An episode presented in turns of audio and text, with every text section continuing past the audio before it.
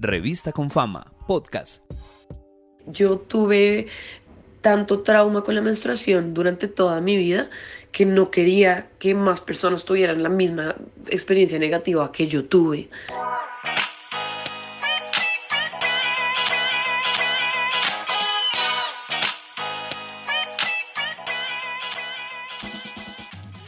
Busqué a Sara Cadavid, una diseñadora industrial graduada de la Universidad Javeriana, por una razón. Ella diseñó una copa menstrual con la que puedo tener relaciones sexuales con toda tranquilidad. Además, esa copa menstrual es la única que tiene una medida entre la talla S y M. Es suave, es flexible, tiene una agarradera que me ayuda a sacarla y facilitar el vacío. Y aparte, cuando la saco, tengo la tranquilidad que no se va a regar ni crearé toda una escena del crimen porque tiene una pestañita antidesastres. Lo que no sabía es que el conversar con ella me iba a encontrar con una historia de reconciliación. La pena me vuelve al cuerpo cuando, cuando recuerdo las primeras veces, pues la primera vez que me llegó la menstruación, yo estaba en Ecuador, en Quito, en la mitad del mundo específicamente. Ese día, en todo el día me sentí súper mal, o sea, me sentía como deprimida, como que no quería hacer nada. Tú ves las fotos de ese día y estoy como bravísima, como la de mi hermano, como no quiero hacer nada, no quiero comer nada, tengo, o sea, tenía como diarrea, me sentía horrible, tenía dolor de estómago. Y cuando llegamos al hotel, eh, bueno, entré al baño y me salió sangre y yo le dije, me llegó algo, la sangre. Y yo como estaba como enfermita, yo pensé que era algo que había comido, que me había tintado, tintado me imagino un chichi o lo que sea. Pero bueno, era la menstruación. Me dice, esta es la regla, puedes utilizar esto. Mañana compramos pastelitos. El pastelito son toallas higiénicas. Ella, ese, esa es una parte del tabú que mi mamá nunca llamó a los productos de higiene femenina por su nombre. Simplemente pastelitos era toallas higiénicas y nunca me mostró que existían tampones. Pero la historia no acaba ahí.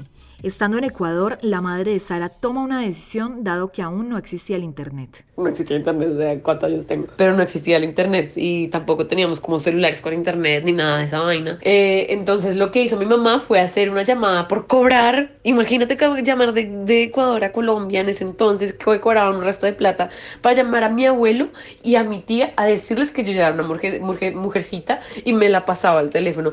Ay, qué felicitaciones, porque ya es una mujercita, que no sé qué, felicitaciones, bla, bla, bla. Y ahora mi mamá me explicaba, bueno, tienes que tener cuidado, ahora ya puedes quedar embarazada, no sé qué, protégete. Y yo, uy, Dios mío, pero es que porque tengo que contar a de todo el mundo. O sea, a mí no me importa que la menstruación me llegue, me importa que todo el mundo se entere y que todo el mundo me llame a decirme que felicitaciones. incluso mi papá también, como, no quiero que me felicites por esto, cállate por fin. Realmente para Sara gestionar su menstruación fue una experiencia que la marcó. No quería hablar de eso con nadie porque le parecía una gran contradicción que le hayan enseñado toda su infancia que debía cuidar sus partes y su intimidad y de repente, después de que le había llegado el sangrado, ya con todo el mundo debió hablar de algo que claramente la hacía sentir incómoda. Pasó el tiempo y una amiga del colegio que llevaba siempre consigo todo un kit menstrual fue quien le presentó otros productos para gestionar su menstruación. Eh, me fui a La Guajira con el colegio y ella tenía la menstruación y yo también tenía la menstruación y aparentemente muchos teníamos la menstruación al mismo tiempo. Eh, pues esa fue la primera vez que me intenté meter un tampón y yo apretaba las nalgas porque pensaba que esa vaina se me iba a ir a las infinidades del universo y nunca más lo iba a poder alcanzar y no quería ir al ginecólogo a que me lo sacara. Y después de eso, pues mi mamá me llevó al ginecólogo, no sé qué, bla, bla. Y eso siempre es todo, todo, todo con pena, todo con pena y no, por eso prefería no tocar el tema absolutamente con nadie. Dado que Sara no encontraba método alguno para sentirse bien con su sangrado y vivirlo diferente, por mucho tiempo practicó una técnica que era la única que de alguna u otra manera calmaba una de sus tantas preocupaciones. Yo estudiaba en un colegio que teníamos uniformes y yo siempre estaba convencida que la toalla higiénica se veía por fuera del uniforme. O sea, que tú caminabas y te veía, se te veía un bulto en la cola.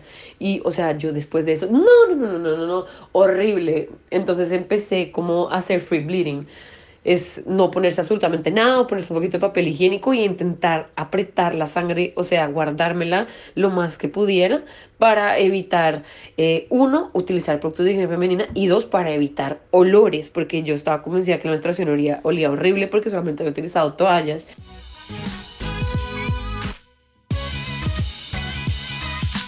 Paralelamente llegó el momento en que Sara debía decidir a qué se iba a dedicar siempre quería estudiar veterinaria, o sea, desde que era chiquita. Por ahí un año, dos años antes de graduarme, empecé a pensar si quería o no estudiar veterinaria, porque no quería como la parte médica específicamente, por ejemplo, aplicarle la eutanasia o la parte triste de la veterinaria. Entonces yo dije, bueno, voy a estudiar diseño industrial porque siempre me gustó hacer cosas con las manos, siempre era de manualidades, de pintar, de aquí, de allá. La realidad es que en su pregrado Sara no tuvo ningún proyecto dirigido a mujeres. Su pasión hacia los animales primó, hasta que llegó el último paso para graduarse, sus prácticas. Y si algo tenía claro es que ella quería hacerlas fuera del país. Entonces empecé a enviar hojas de vida a todo el mundo. Y al final de cuentas me topé con, con esta empresa, con Asha International y Bepi. Les mandé una nota, les mandé una carta de presentación y mi hoja de vida. Al otro día me dijeron, sí, hay una persona en Colombia efectivamente que te pueda hacer la entrevista. Y dije, perfectamente, perfecto. Y me encontré con esta persona y, y pues me hizo la entrevista. Y pues por, gracias a él, eh, hoy estoy dentro de la empresa y me dijeron, sí, de una. Y yo, no, qué bicho, o sea, estaba dichosa, feliz. Sara llegó a una empresa que en 1974 le apostó a crear un producto de gestión menstrual que requerían, con urgencia, las trabajadoras sexuales de Rotterdam, Holanda país en el que, vale la pena aclarar, es completamente legal la prostitución. Muchas de las personas que se dedicaban al trabajo sexual estaban específicamente eh, simplemente ligadas a su trabajo y si tenían la menstruación ellas no podían trabajar, lo que quería decir que ellas o no podían estudiar, no tenían plata para comer, no tenían plata para alimentar a sus hijos, todo ese tipo de cosas. Y lo que hacían ellas es ir a puerto, coger esponjitas de mar, introducírselas dentro del canal vaginal y la, lastimosamente muchas murieron de infección de choques súper, súper, súper agresivos debido a que las esponjas de mar pues son animales, son seres vivos. Eh, y dentro de ellos tienen eh, microorganismos, tienen bacterias, tienen diferentes cosas que no son buenas para el cuerpo y menos literalmente dentro del canal vaginal que eh, es súper, súper, todo se absorbe, mejor dicho, se absorbe mucho mejor que en cualquier otra parte del cuerpo. Eh, y después de esto, entonces él decidió hacer unos tampones especiales para que ellos pudieran mantener relaciones sexuales durante el periodo, tener sus eh, clientes normalmente eh, y al final de cuentas, pues tener un producto de higiene íntima óptimo y para, para que ellas pues, pudieran desarrollar su trabajo en una primera instancia. Sin embargo, en sus prácticas, Sara no llegó directamente a diseñar sino que aprovechó todo su entusiasmo por estar en Holanda y se dispuso a disfrutar todas sus tareas como buen colombiano o buen latinoamericano, uno tiene que entender que realmente uno tiene muchas capacidades y uno puede hacer lo que sea. Entonces yo me iba de un lado para otro a hacer eh, envíos. Mi jefe me decía por la mañana, Sara, necesito que vayas a entregar unos condones a Francia. Y yo, dale de una. Cogía el carro, el, el camión, porque tiene un camioncito, ponía todas las cajas de los condones y me iba a hacer los envíos. Eh, también a los burdeles y pues yo no parezco de la edad que tengo, o sea, yo tengo 28 años, pero la gente piensa siempre que tengo como 15, 16 años.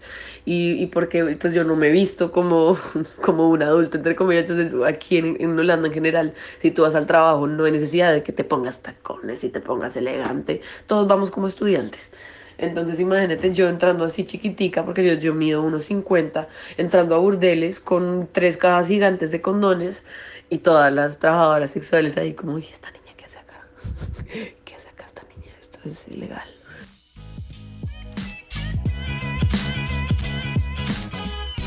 Ahora bien, antes de entrar oficialmente a la empresa, Ferdinand le dijo a Sara que pensara desde ese momento que tenía una tarea. Necesitaba que ella diseñara una copa menstrual.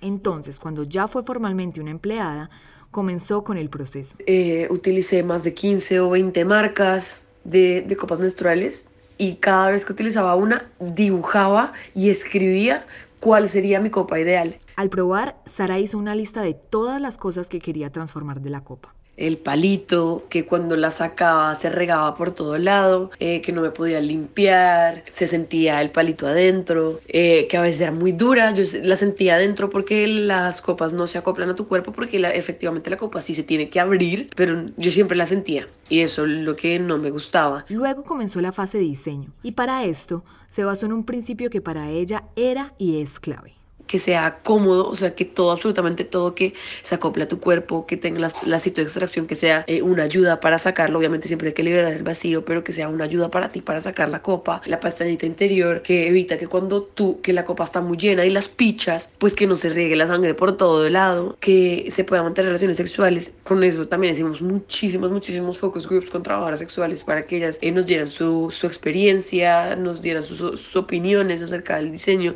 si les gustaba, si no les gustaba, si funcionaba o no funcionaba. Ya la copa lista, Sara pensó en el marketing. Yo quería que cuando tú abrieras la copa, que la copa estuviera volando y sea como una experiencia extra y que tú te sintieras eh, orgullosa de, de, tener ese producto y muy feliz de que te llegara la menstruación, cosa que yo nunca tuve porque nunca tuve un producto de higiene femenina. Sí, cuando, cuando yo empecé la menstruación por el lado del segundo empaque, que es la caja, que por afuera es muy minimalista, pero por dentro es una experiencia completamente diferente, que es como que la abres son, es llena de colores y es como una sorpresa, otra sorpresa, otra sorpresa, otra sorpresa y eso lo quería hacer yo también por mi propia experiencia, porque ya la menstruación de por sí para muchas personas es algo súper negativo.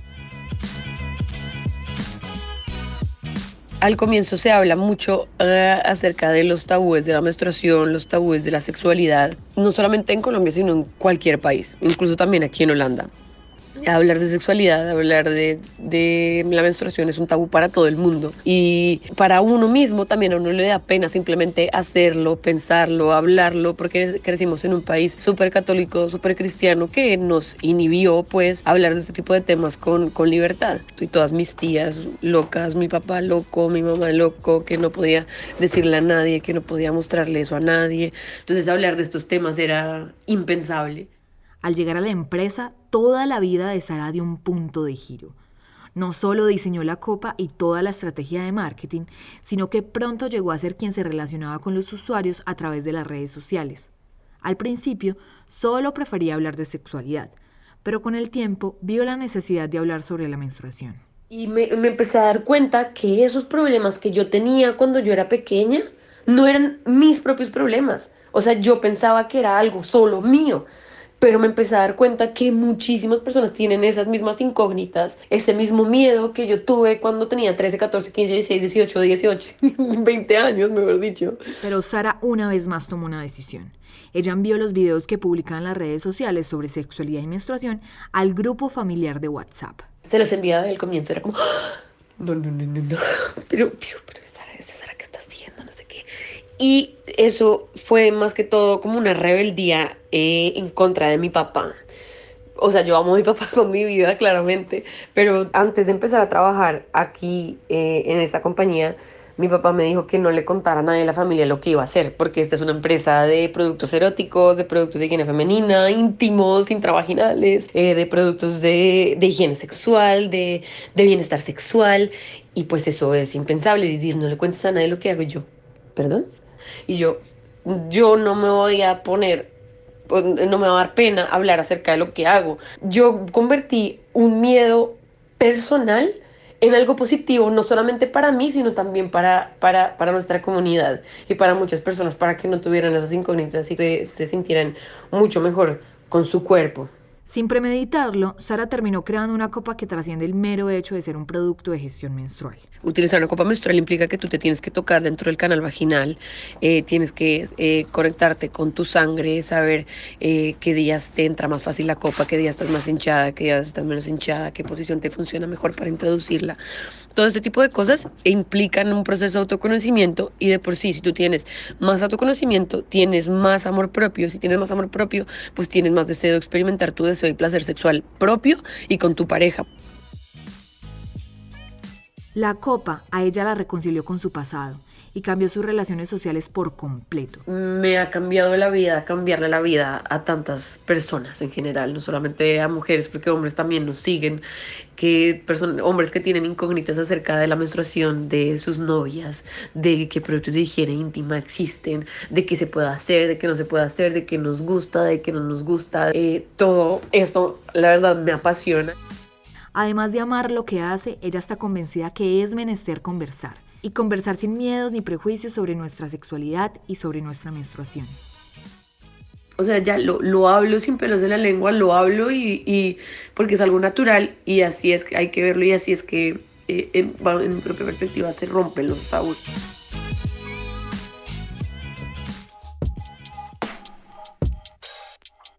Revista con Fama, podcast.